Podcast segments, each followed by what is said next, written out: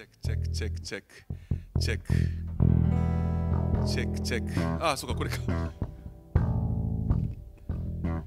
チェックチェックチェックチェックあれ？チェックチェックいやオンしたけど。もう一回ちょっと待って。いきますチェックチェックチェックチェックチェックチェックワンツーワンツーチェックチェックチェックこれで2人映る ?OK じゃあ始めいつでもいいですよ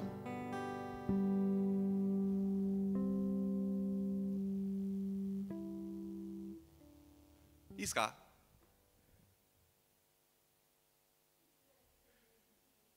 もう始まってんの？あちょっと待って待って。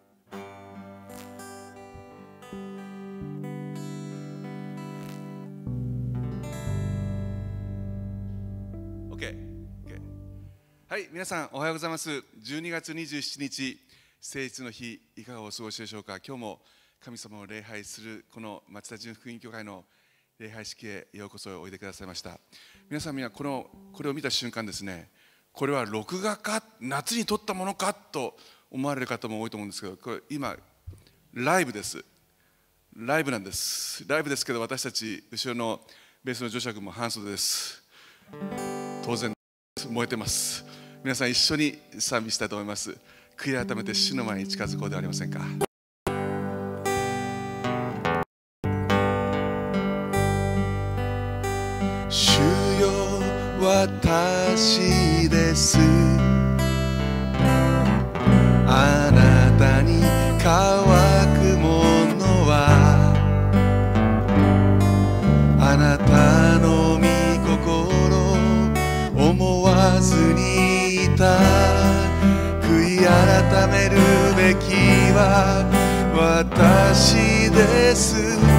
主よ主よ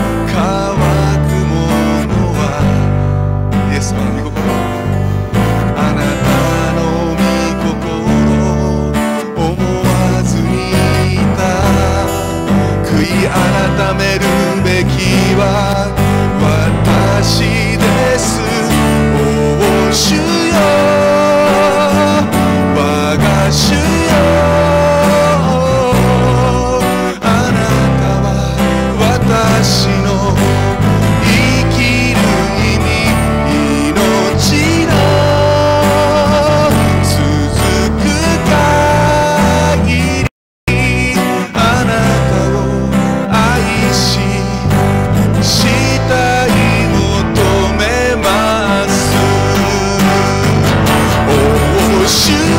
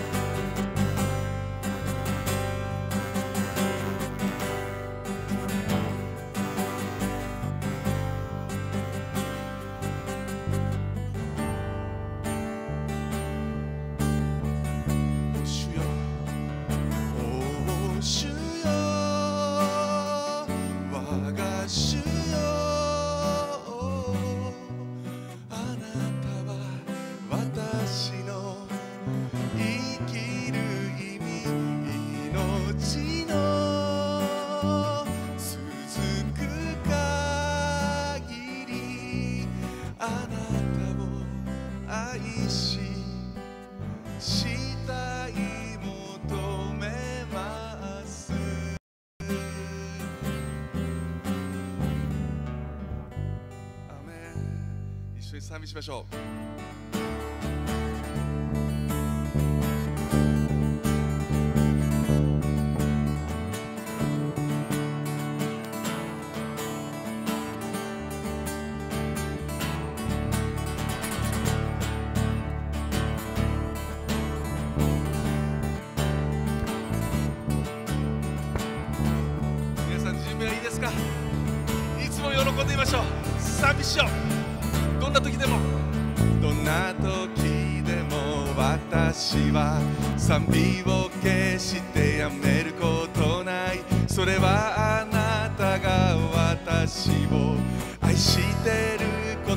때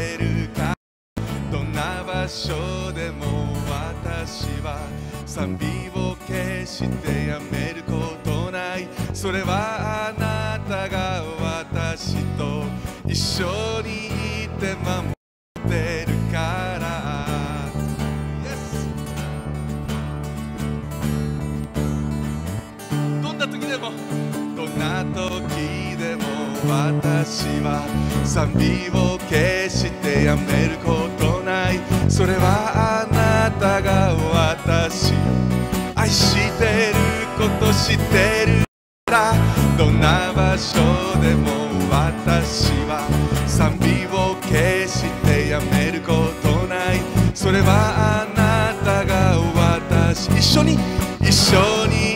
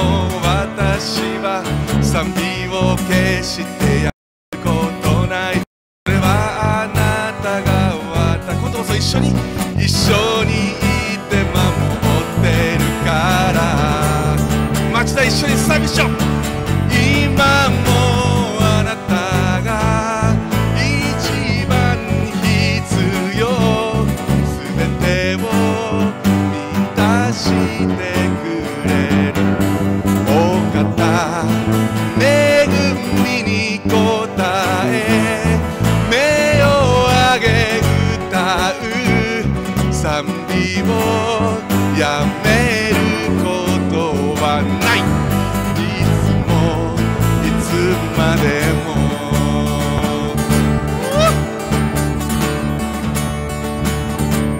賛美は永遠に。賛美は永遠に。賛美は永遠に。賛美は永遠に。あなた賛美は永遠に。賛美は永遠に。賛美は永遠に。あなたに賛美は永遠に。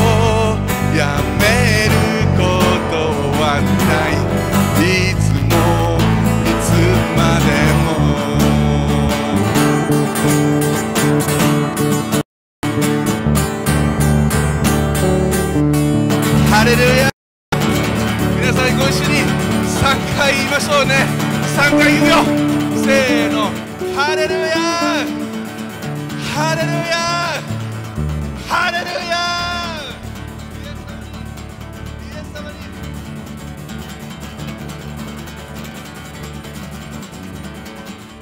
一緒に飛ぶよせーのハレルヤイエス様に拍手をしましょう。アメンこの方に全てのご栄光全ての誉れを全ての賛美を捧げます。アメンます。ありがとうございました。ではメッセンジャーをお呼びしたいと思いますので少々お待ちください。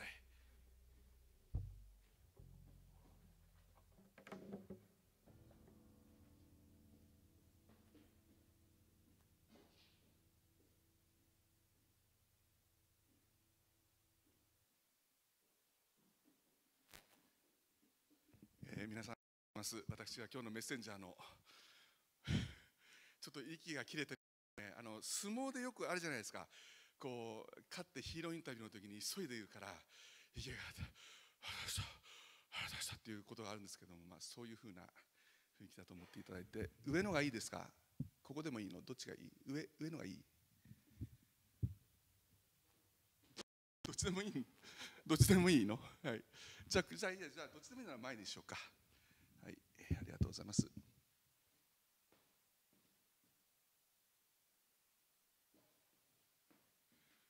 え本日の聖書の箇所はですね第一テサロニケ5章5章の16節17節18節。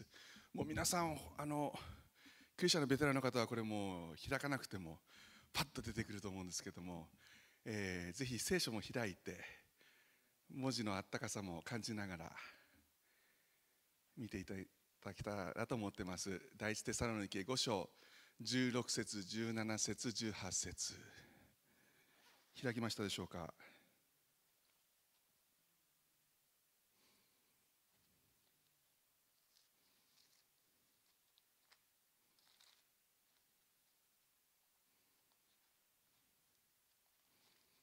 第一テサロニケ5章16節17節18節。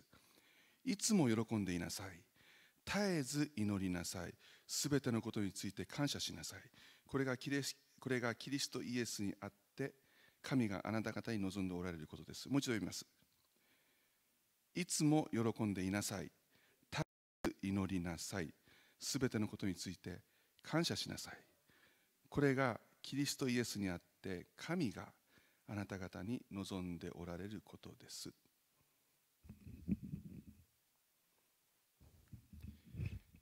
えー、今日は12月27日ですね、えー、っと私が勤めている小学校はですねもう、12月25日クリスマスの日に終業式を終えて、えー、冬休みに入ってます、えー、先生方にこう最後に挨拶に回った時にですねいや今年は大変だったですねって言うんですね。今年は大変な年でした。来年はいい年になるといいですね。来年こそいい年が来るといいですね。そういうコメントが相次ぎましたね。いや今年は大変だったですね。って言うんです。皆さんまだあの今年終わってないんです。まだ27日ですから28293031これ邪魔？はい。あと5日残ってるんですけどもなんかもう今年が終わっちゃったような感じのコメントが多かったですね。今年大変だったですって。ある、えー、お年を召されたご婦人の方がですね、えー、っとまあ、病気で入院してたんですけども、えー、だいぶこう、え地方が進んじゃってですね、え物忘れがもう多くなっちゃって最後の方はだいたい3つの言葉ぐらいしかもう思い出せなくて話せなくなって最後はもう一つの言葉しか言葉に発せなくなっちゃったんですって一しか思い出せない。皆さんその一つの言葉って何だと思います？ありがとうっていう言葉なんです。ありがとう。ありがとう。病院で看護師さんがもうなんとかさんいればまたここに置いてどうすんのこのいれば？ありがとうって。なんとかさん体が悪いから外外出ないでもダメよ。ありがとう。何を言ってもありがとう。最後亡くなる時もありがとうって言って死んでいたそうです。担当医の方がその人を見ながらあ人の人生っていうのはその人生の最後を見るとその人の人生がどんな人生だったかが分かるってそう悟ったそうです。ありがとうありがとうって感謝して最後迎えた人は普段の人生の中でもありがとうありがとうって。最後まで忘れな言葉忘れなかった言葉は感謝の言葉なんです。担当医の先生は自分もそういうふうに生きたいってそういう人生を送りたいって思ったそうです。皆さんあと5日この2020年残ってます。この5日間私たちが大変だったね。今年大変だったねって。過ごすのか。でもありがとうって。全てのことについて感謝するのか。それで来年が決まるんです。来年がいい年になるかどうかは来年何が起こるかで決まるんじゃない。私たちがどのように生きるかで決まるんです。でもそれは今私たちがどのように生きているかで決まる。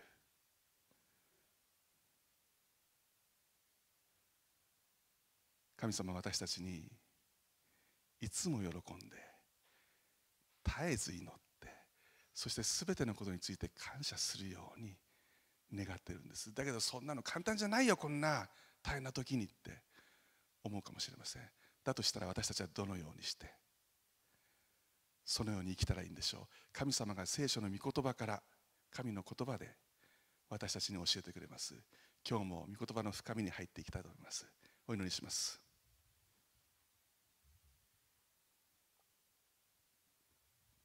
天のお父様あなたの皆を心から褒めたたえます。今日もこのようにして私たちをあなたの懐へと導いてくださって主を感謝します。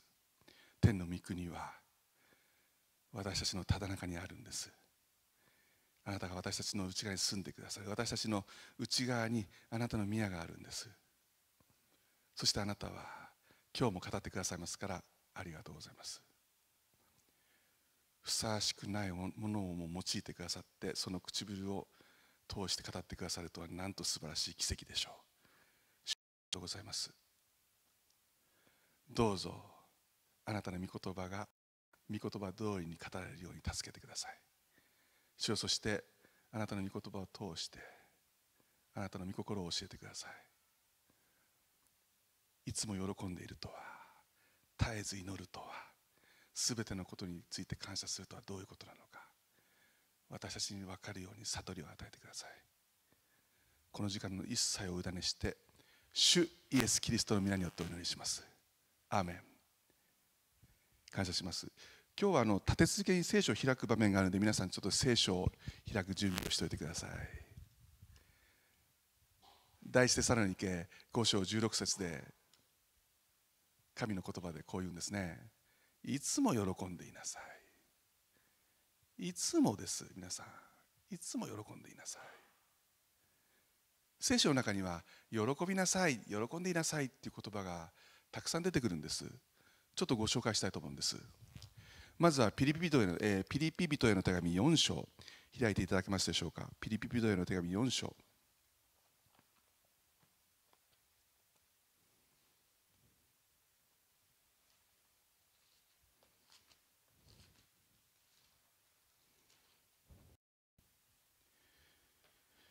4章の4節を読みします。4章4節。いつも主にあって喜びなさい。もう一度言います。喜びなさい。あなた方の寛容な心をすべての人に知らせなさい。主は近いのです。何も思い煩わないであらゆる場合に感謝を持って捧げる祈りと願いによってあなた方の願い事を神に知っていただきなさい。そうすれば人のすべての考えに勝る神の平安があなた方の心と思いをキリストにあって守ってくれます。あらゆる場合に感謝を持って捧げる祈りによってって書いてありますよね。ここでも感謝という言葉が出てきます。喜びなさい。もう一度言います。喜びなさい。主にあって喜びなさいって繰り返されてます。このピリピ人への手紙という手紙はピリピという場所の教会に送られた手紙なんですけれどもその時ピリピピリピ教会ではですね非常に混乱で混乱があってですね教会の不一致があったんです。だから分裂があったり偽キリストが入ってきて偽の教えが入ってきて大変な時期だったんです。でもその大変な時期に神様は喜びなさい。もう一度言います。喜びなさいって言うんですね。その喜びなさいっていうのは根拠があるんです。なぜなら神に祈れるからです。神に頼れるからです。第一テサロニケの5章の今日「喜びなさい」っていつも喜んでいなさい。絶えず祈りなさい。すべてのことについて感謝しなさい。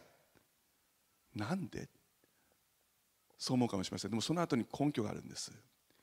それがキリストイエスにあってって書いてあるんです。キリストイエスにあって。だから私たちはキリストイエスにあっていつも喜ぶことができるんです。キリストイエスにあって絶えず祈ることができるんです。祈る対象があるんです。キリストイエスにあって全てのことに感謝できるんです。なぜなら神がその祈りを聞いてくれますし神が共に喜んでくださるからです。イエス・キリストご自身が喜ぼうって言ってるところがあるんです。そこもちょっと開いていただけますか？マタイの福音書5章。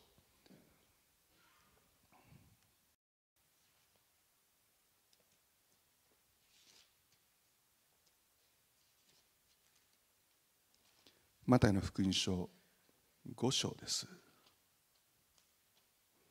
12節。ます。マタイの福音書5章12節。喜びなさい。喜び踊りなさい。天ではあなた方の報いは大きいから。あなた方より前にいた預言者たちを人々はそのように迫害したのです。なんで喜ぶんでしょう？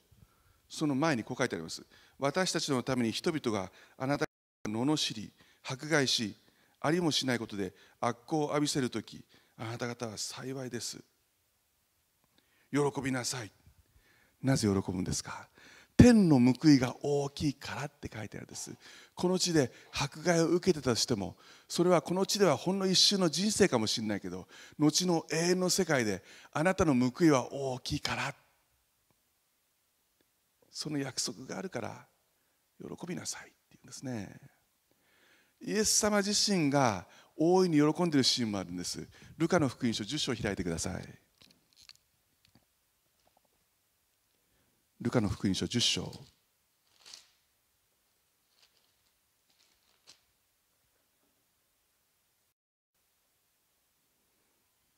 このシーンはですねイエス様が70人の弟子たちを使わすんですね。そして悪霊を追い出して癒してそしてその人たちを解放しなさい。苦しんでいる人を解放しなさいって言って70人の弟子を使わすんですけどもその中で17節からお読みします。ルカの福音書10章17節。17節。さて70人が喜んで帰ってきてこう言った。主よあなたの皆を使うと悪霊どもでさえ私たちに服従します。イエスは言われた。私が見ていると稲妻のように天から落ちました。確かに私はあなた方に蛇やサソリを踏みつけ敵のあらゆる力に打ち勝つ権威を授けたのです。だからあなた方に害を加えるものは何一つありません。だがしかし悪霊どもがあなた方に服従するからといって喜んではなりません。ただあなた方の名が天に書き記されていることを喜びなさい。この後です。ちょうど時イエスは精霊によって喜びにあふれて言われた。天地の主であられる父よ。あなたを褒めたたえます。これらのことを賢い者や知恵のある者には隠して幼子たちに表してくださいました。そうです父よ。あなたの御心にかなったことでした。もう精霊に満たされて喜んで神様がイエス様が父なる神に喜び祈るんですね。これもし70人の弟子たちが帰ってきていやあなたの皆によって一生懸命祈って一生懸命悪霊を追い出したんですけど何一つ悪霊は出ていきませんでした。こんな報告だったら本当にがっくりするんですけども素晴らしいことが起きたんです。イエスの皆には力があったんです。だから悪霊が追い出されて病が治ってこんな素晴らしいことが起きました。イエス様は喜びあふれて天の父よあなたの御業ですって。イエス様自身が喜んだんです。もっと面白いのはですねイエス様が復活した朝なんです。そこもちょっと、え、一緒に開いていただいてよろしいでしょうか、えー、ヨハネの福音書19章。マタイの福音書マタイの福音書28いきましょうか。マタイの福音書28章。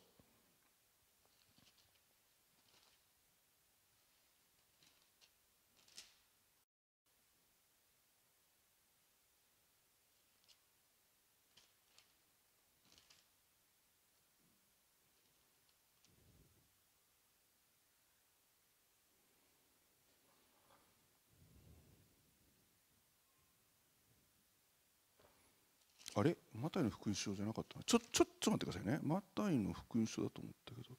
28ですね。やっぱりマタイの福音書28章です。ごめんなさい。マタイの福音書28章。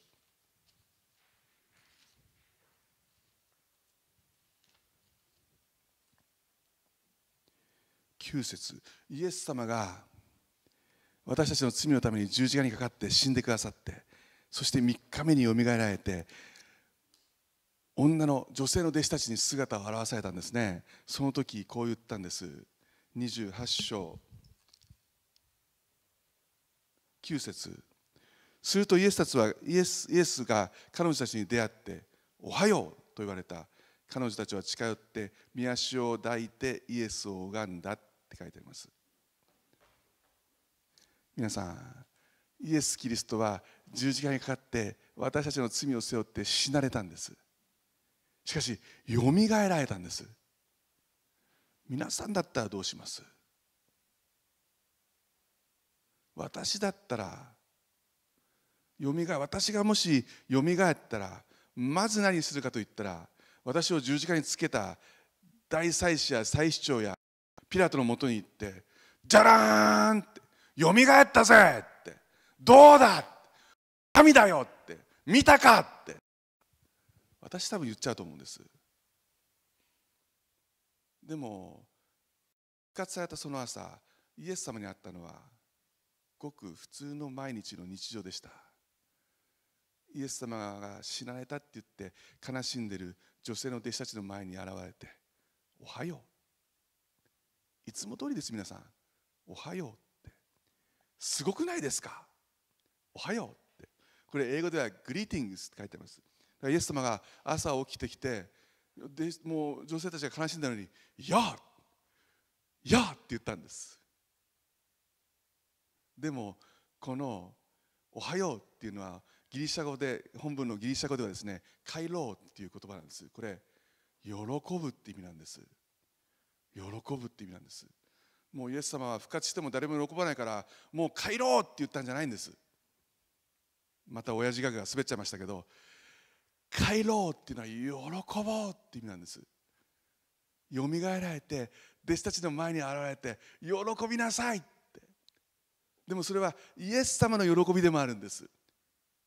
復活の命を永遠の命をやっと待っていた弟子たちに届けることができる。喜びなさい。私の喜びをさいって。皆さんイエス様はいつもこうして時に喜んでる人なんです。喜びがあふれてる人なんです。私たちは時々イエス様を誤解してるかもしれません。あの私の妻がまだ小さい時にですねこの教会に通っていてこの教会ではですねイエス様の劇というのをしたことがないんだそうです。でそれはあの人間が神様の役をやってはいけないっていうそういう考えだったそうです。だから妻が小さい時はイエス様の劇を見たことがなかったそうです。ところが中学校2年生になってですね、えー、父の仕事の関係で大阪に転勤になったそうです。で大阪の JEC の教会に行ったらですね劇やってるんですって。でそれも大阪弁で。それでイエス様が出てきてみんなが「あんたがイエスさんかいあんたがイエスさんかい」って言うんですね。イエス様って言わないんですね「あんたがイエスさんかい」って。嘘やん。ほんまか？妻びっくりしたそうですえこれこれでいいの？って。今回クリスマスにですね私たちも、えー、動画でイエス様の誕生という劇を送らせていただきました。とてもユニークで面白いシーンがあってだけどちゃんと真理を伝えようということで作ったんですけども。皆さん笑っていただけましょうか？KBI のあのビデオも面白かったですね。関西弁で普段着で。だけど面白かった。私あのビデオを見てあ教会の敷居が下がったなと思ったんです。きっとあ教会行ってみようかなって思う人が出てきてくれたらいいかなと思いました。それでいいと思うんです。なぜならイエス様面白い人だから。もし2000年前に皆さんがイエス様に会ってたら絶対好きになります。絶対に。真摯で誠実でだけど面白くて。ユニークでだけど本気で。だから教会もきっともう少しハンドルの遊びがあっていいかもしれません。イエス様の喜びをみんなでもって喜び楽しむこともまたイエス様の御心だと思います。皆さん喜ぼうって言ったんですイエス様。救い喜ぼうって。イエス様がヨルダン川でいよいよ交渉外で世界出ていく時にで受けたんです。水から上がってくると精霊が鳩のように舞って天から神の声聞こえたんです。なんて聞こえたんですか？これは私の愛する子。私はこれを喜ぶって言ったんです。その喜びがイエス様が今度は私たちに私はお前たちを喜ぶ。永遠の命によって復活の命によって私は喜ぶって言ったんです。その命があるからこそちゃんと根拠からこそ神は私たちにいつも喜んでいなさいって言ったんです。2つ目絶えず祈りなさい。これは絶えず祈りなさい。絶えず祈りなさいって書いてあるから、うん、トイレ行く時も、うん、食事する時も、うん、仕事中も仕事はまあちょっと半端にしといてとにかく祈る祈る。そういう意味ではありません。絶えず祈るというのはもう何度も何度もしつこく諦めないで祈るっていうことなんです。そのことが書いてあるところあります。ルカの福音書11章を開いていただけますか？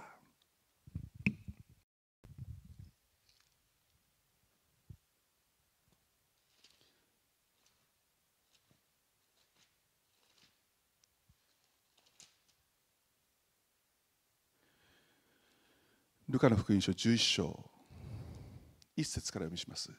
さてイエスはあるとこで祈っておられた。その祈りが終わると弟子の一人がイエスに言った主よヨハネが弟子たちに教えたように私たちにも祈りを教えてください。そこでイエスは彼らに言われた。祈る時にはこう祈りなさい。父よ皆が崇められますように御国が来ますように私たちの日ごとの糧を毎日お与えください。私たちの罪をお許しください。私たちも私たちに負い目のあるものを皆許します。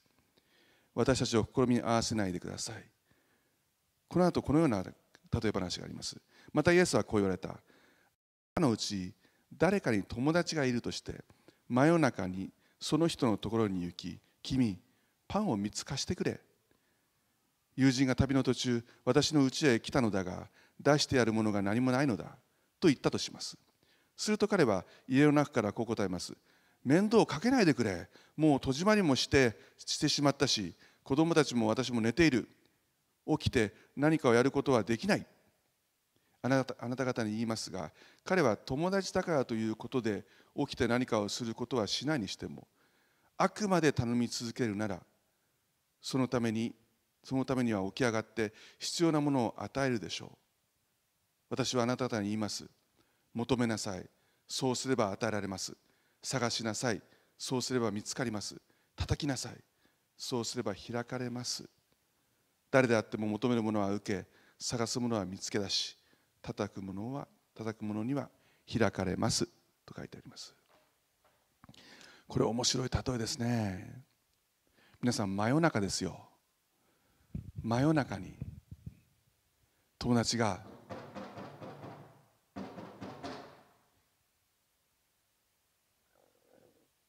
やってくるんです。非常識でしょ。うもう真夜中で寝てるんです。子供も自分も。なんだよ。誰だよ。僕だよ。お前友達だったらもっと考えてくれよ。もう非常識だよ。こんな時間に。何の用だよ。パンを3つちょうだい。って言うんですね。ガクって皆さん来ませんか。なんか子供が病気なんだとか。大変なことかなと思ったらパンを3つちょうだい。って言うんです。面倒をかけないでくれもう寝ちゃってるんだよって。だけどこの後面白いこと書いてます。友達友達だという理由じゃなくてです。つまり友達であろうと友達でなかろうと。あなたがしつこくあなたが頼み続けるなら。英語ではパーシステンシーって書いてあります。これあのパーシスタントっていうのはですね安定してやり続けるっていう意味なんですね。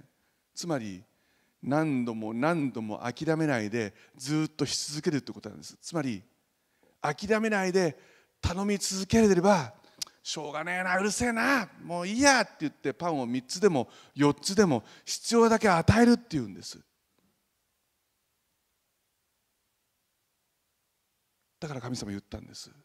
求めなさいって。そうすれば与えられます。探しなさい。そうすれば見つかります。叩きなさい。そうすれば開かれますって。でもそれは求めたけどもなかった。まあいやもういやいや。探したけど見つからなかった。ああもうもういいやないならしょうがない。叩いたけど出てこない。もういいやじゃあもういないんでしょう。そうじゃなくてそうじゃなくてもう何度でも求めてお願いですお願いですって。見つからなくてももう一回探そう。見つかるまで探そう。出てこなくてももう一回。いやいるはずだもう一回。何度もしつこくしつこく。そうすれば必ずそれが答えられるって約束なんです。だから神様は絶えず祈りなさいって言ったんです。絶えず祈りなさいっていうのはこれちょっと無理でしょう。私たちの常識では私の経験では私の知識では無理でしょう。そんなこと思わないで何度も何度ももう絶えず諦めないで祈り続けなさい。そうすれば必ず聞いてくださいますっていう約束なんです。だから絶えず祈りなさいって神は言うんです。3つ目。すべてのことについて感謝しなさいって書いてあります。これ難しいですよね。でもその秘訣をイエス様は教えているところがあります。もう一度マタイの福音書今度は6章開いてください。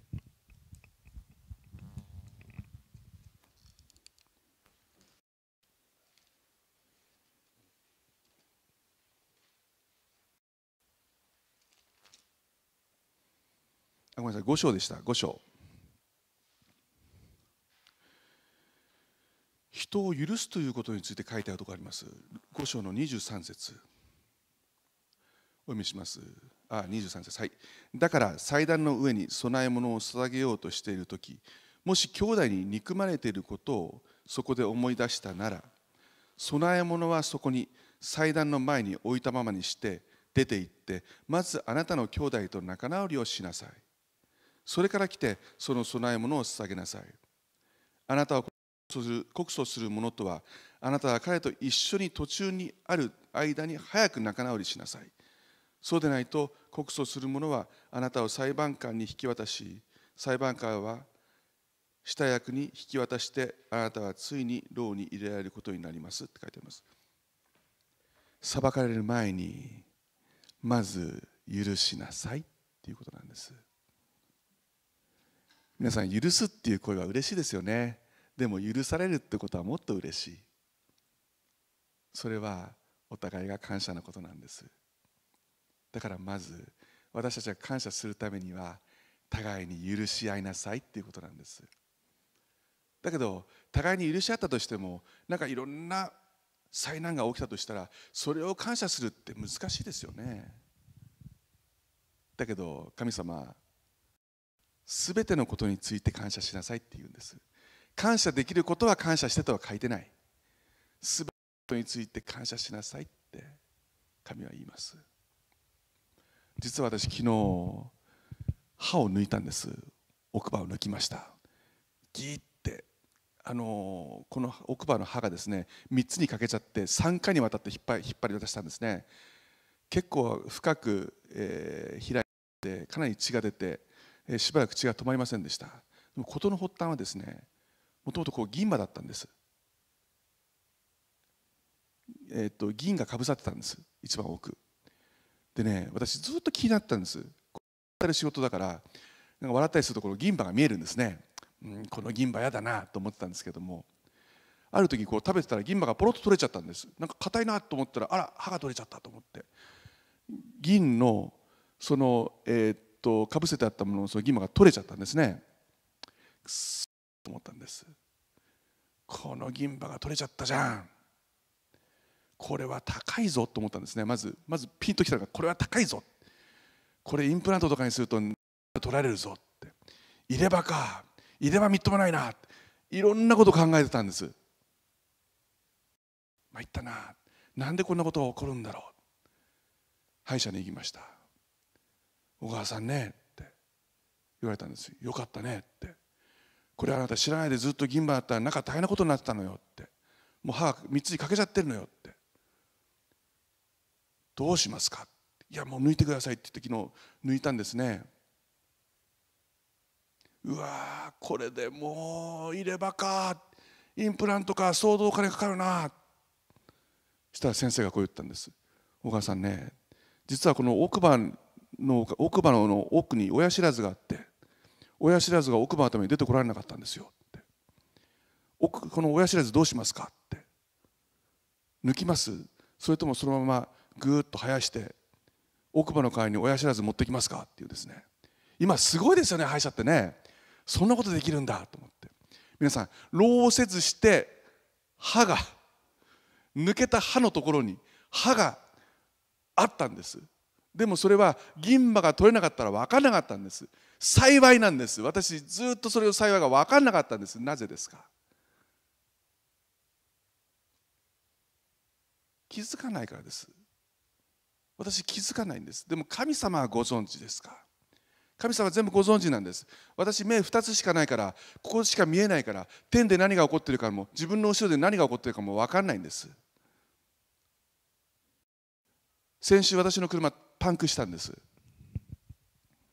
でねあの月曜日にパンクしたんですけども月曜日に自分の父の横浜の父の家に行こうと思って車を運転しだしたらポポポポポポポポポって言うんですね。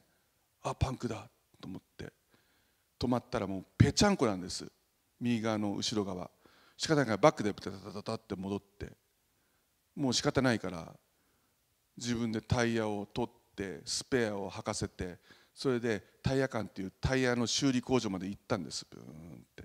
でももう父の家に行けないからね。電話してですねごめん今日行けないからって言ってタイヤ館に行ったんですねうわこれ金かかるなと思ったんです。すみません。何度も彼の話で申し訳ないんですけどもうわこれ金かかるわと思ったんですね。でタイヤを変えてもらって。そしたら変えた人がやってきてですね小川さんどうしますか？また窒素ますか？って言うんですね。と思ったんです窒素入れますか？って言うんです。意味わかんないんですどういうことですか？っていや小川さんのタイヤね4本とも窒素が入ってるんですよ。前回そうしましたですねいや知らないですって言ったらいや知らないわけないですお客さんのリクエストがなくて窒素入れるわけないですからってでそれどういうことなんですか？って聞いたらですね今あの新しい技術で皆さん知ってますか？タイヤタイヤでね空気じゃなくて窒素を入れる技術があるんですで窒素を入れると空気よりも抜け方が3倍遅いんです。だから普通だったら1ヶ月にいっぺん空気を補充しなくちゃいけないのが3ヶ月間補充しなくていいんです。だから抜け方も遅かったんです。私多分高速かどっか乗ってる時にね釘があのネジネジが刺さってるの見ました。すごいネジが深くまで刺さってタイヤがパンクしてたんですけども中運転しながらブクブクブクブクブクって音が聞こえたんですこれ車の故障なんだろうなやばいなと思ってたんですけど実はタイヤから窒素が抜けてたんですだけど窒素だからゆっくりゆっくり抜けたから高速で大変な事故に済んだんです神様はちゃんとそういうタイミングも分かっていて教会に帰ってきて次だったらタイヤがパンクしているように私に知らせて私が事故が起こらないように守ってくださった。でも私にはそんなことわからないから。畜生パンクしちゃったよ。なんだよ。いいことねえなって思っちゃうんです。でも神様は全てご存知です。でも私たちがそのことにそのことに悟れば全てのことが感謝なんですか。なぜですか。聖書にそう書いてあるんです。神を愛する人々神のご計画に従って召された人々のためには神が全てのことを働かせて益としてくださるってローマ書の8章にそう書いてあるんです。全てのことを働かせて神が最善を最後に成してくださるって約束してるんです。だから感謝なんです皆さん。私たちの目に私たちの感覚に私たちの思いになんでこんなことが起こるのって思ったとしても神様は必ずそのことを思って素晴らしい素晴らしい恵みをご用意してくださいます。そのことを忘れないでください。最後にちょっと古い話をしたいと思います。新戦争ご存知ですか？1800年代の後半中国と日本で戦争がありました。日清ですからその当時中国は清清ですね清国。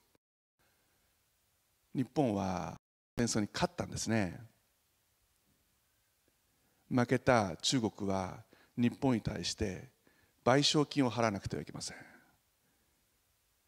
皆さんその賠償金はですね当時の日本の国民総生産の3倍の大金だったそうです。それほどの額を日本は要求したそうです。国民総生産つまり GDP 日本の全国民が1年間一生懸命働いて得るその金額の3年間3倍です。つまり日本国民がですね3年間もう仕事しねって言ってずっと遊んで暮らしても国がなんとかなっちゃうそんな大金を日本は手にしたんです。だからまあその後もそのお金によって軍備を増強してちょっと危ない方向に進んで第一次世界大戦で敗戦国となったドイツは勝利した他のヨーロッパ諸国にですね多額の賠償金を払わなくてはいけませんでした。ドイツ国民は働けど働けど全てがその賠償金に回ってしまう。その時に立ち上がったのはドイツ労働党のアイル・ヒトラーです。ヒトラーの演説に国民は酔った。賠償金のために働いてるんじゃない。国民を後ろにつけると強いですよね。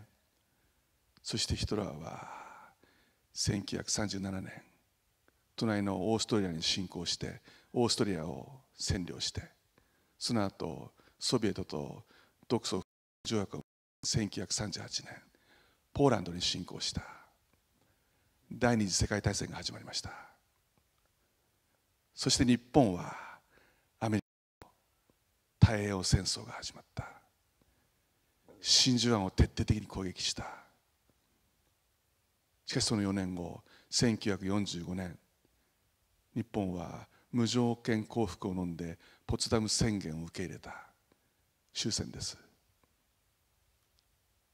さて敗戦国日本は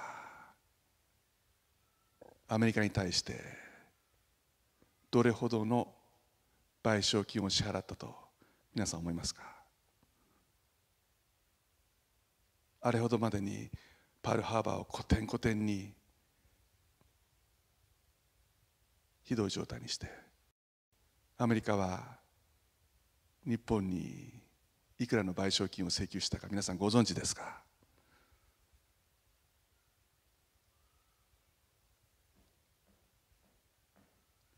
答えは0円です。皆さん0円なんです。ゼロ。1円の賠償金も払ってないんです。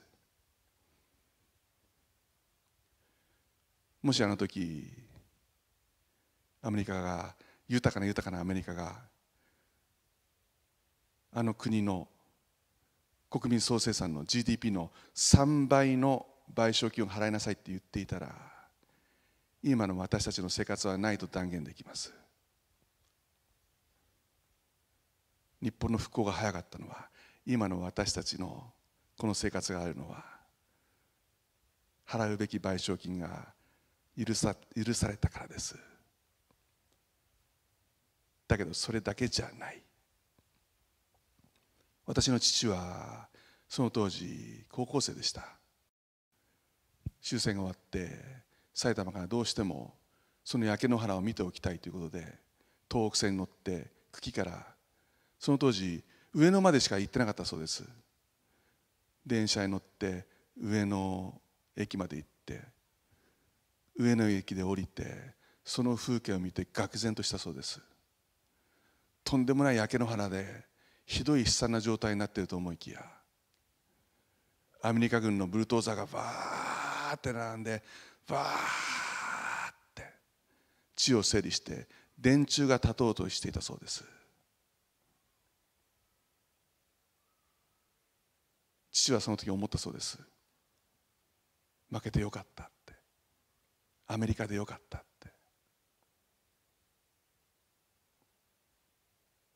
感謝ですよねだけど皆さん私たちが私たちの罪のゆえに支払わなくてはいけない賠償金いくらかご存知ですか？アメリカの国民総生産の3倍どころじゃないんですよ。つかないんです。聖書にこう書いてあります。罪から来る報酬は死ですって。サタンが私たちの裁きの時に言うんです。こいつの罪は許されない。こんなどす黒い罪は許されない。死をもって、死をもって償えって。死ぬしかないでしょう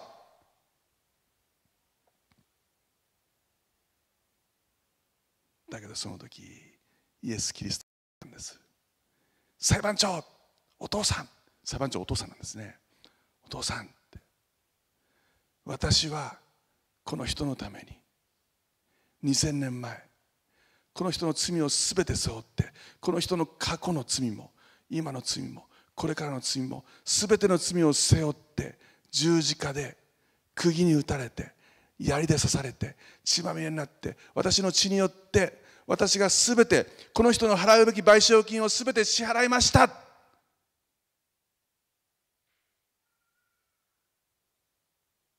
からこの人は許されるべきです。許してくださいって。でも皆さんそれだけじゃない。それだけじゃない。私たちが負うべき賠償金払うべきものを全て払っただけじゃなくてアメリカ軍があの東京の街をブルドーザーでわーって平地にまっさらにしてくれたように私の心を無罪。真っ白にしてくださって。平地にしてくださって。そして罪がないって。そのような状態にしてくださったんです。だから裁判長である天の父は言ったんです。無罪って。無罪って。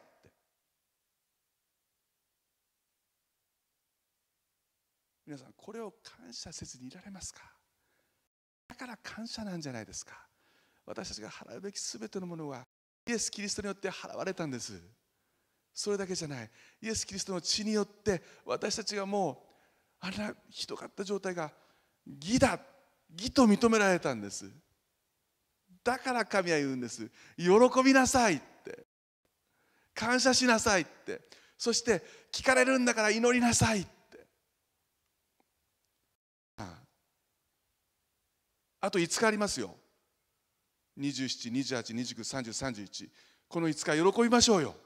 この5日しましょうよ。祈りましょうよ。そして来年いい年が来るんじゃなくて私たちのこの祈りでこの喜びでこの感謝でいい年にしましょう。皆さん来年も素晴らしい年でありますように。イエス・キリストにあって素晴らしい年でありますように。お祈りします。天のお父様あなたのみんなを心から褒めたたえます。今日このようにしてあなたの御言葉によって私たちが養われたことを覚えて感謝します。この後の献金の時間も主をどうぞ祝福してください。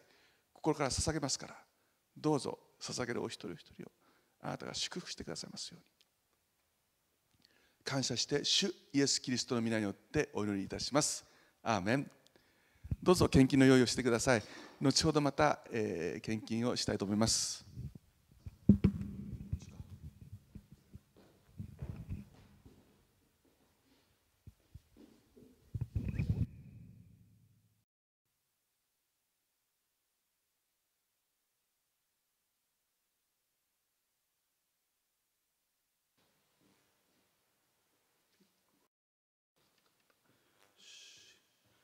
皆さんで一緒に、えー、満たしてくださる方を賛美しながら献金したいと思います。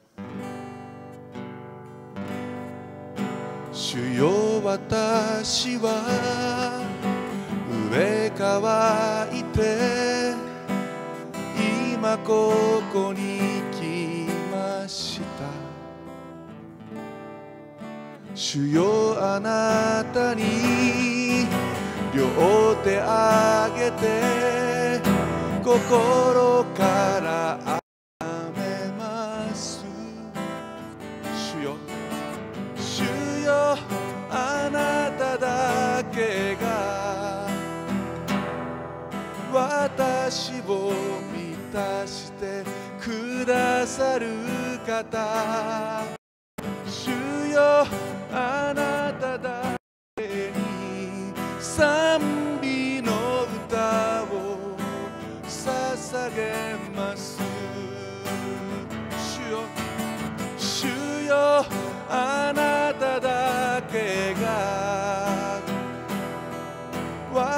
私を満たしてくださる方。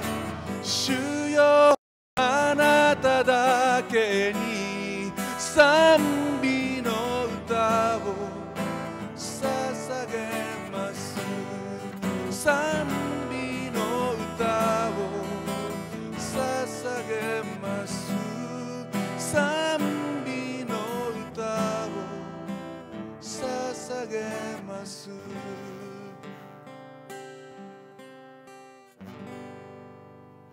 祈りします。天のお父様このようにしてあなたの御前に捧げ物を捧げる時を持たせていただいた。この幸いをありがとうございます。主よ私たちの心も魂もそして私たち自身を今捧げました。どうぞあなたのご栄光のために豊かに用いてくださいますように。あなたはこのことを通して私たちの食物蔵をも豊かに豊かに満たしてくださる方であることを覚えて感謝します。あなたは私たちの必要をご存知ですからどうぞそこを満たしてくださいますように。感謝します。感謝して主イエス・キリストの皆を通してお祈りします。アーメン。どうぞお立ちになってください。昭和を賛美し祝祷します。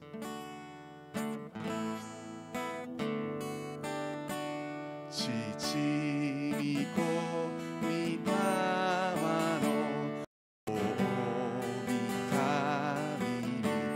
しえ変わらずとこしえ変わらず見栄えあれ。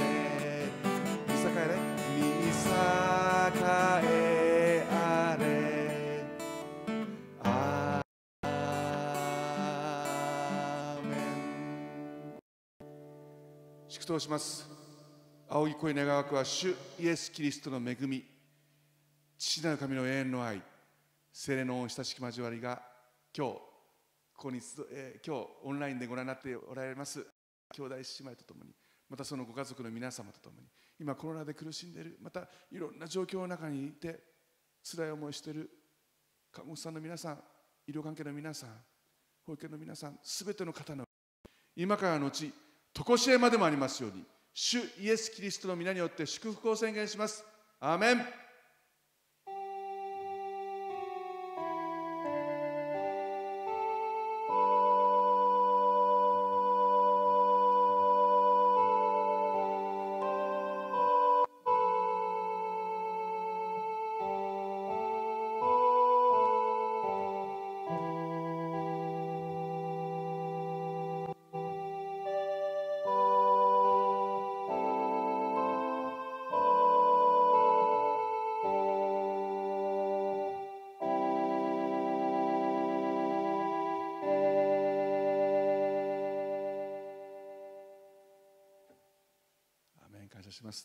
世話になってください、えーありがとうございました、えー今日もオンラインで、えー礼拝を守ってくださった方に心から感謝します、えー東京が増えてき、まあ、全国的にコロナウイルス感染者が増えてます。皆さん本当にください、えーイエス様の守りが祝福がそしてイエス様の御心が皆さんの上にありますよう私たちも祈ってます、えー本当に、えーお正月皆さんの、えー行きたいところに行けない方も多くいらっしゃると思いますけどもここはちょっと人数でえ本当に、え注意して過ごしていただけたらと思っております。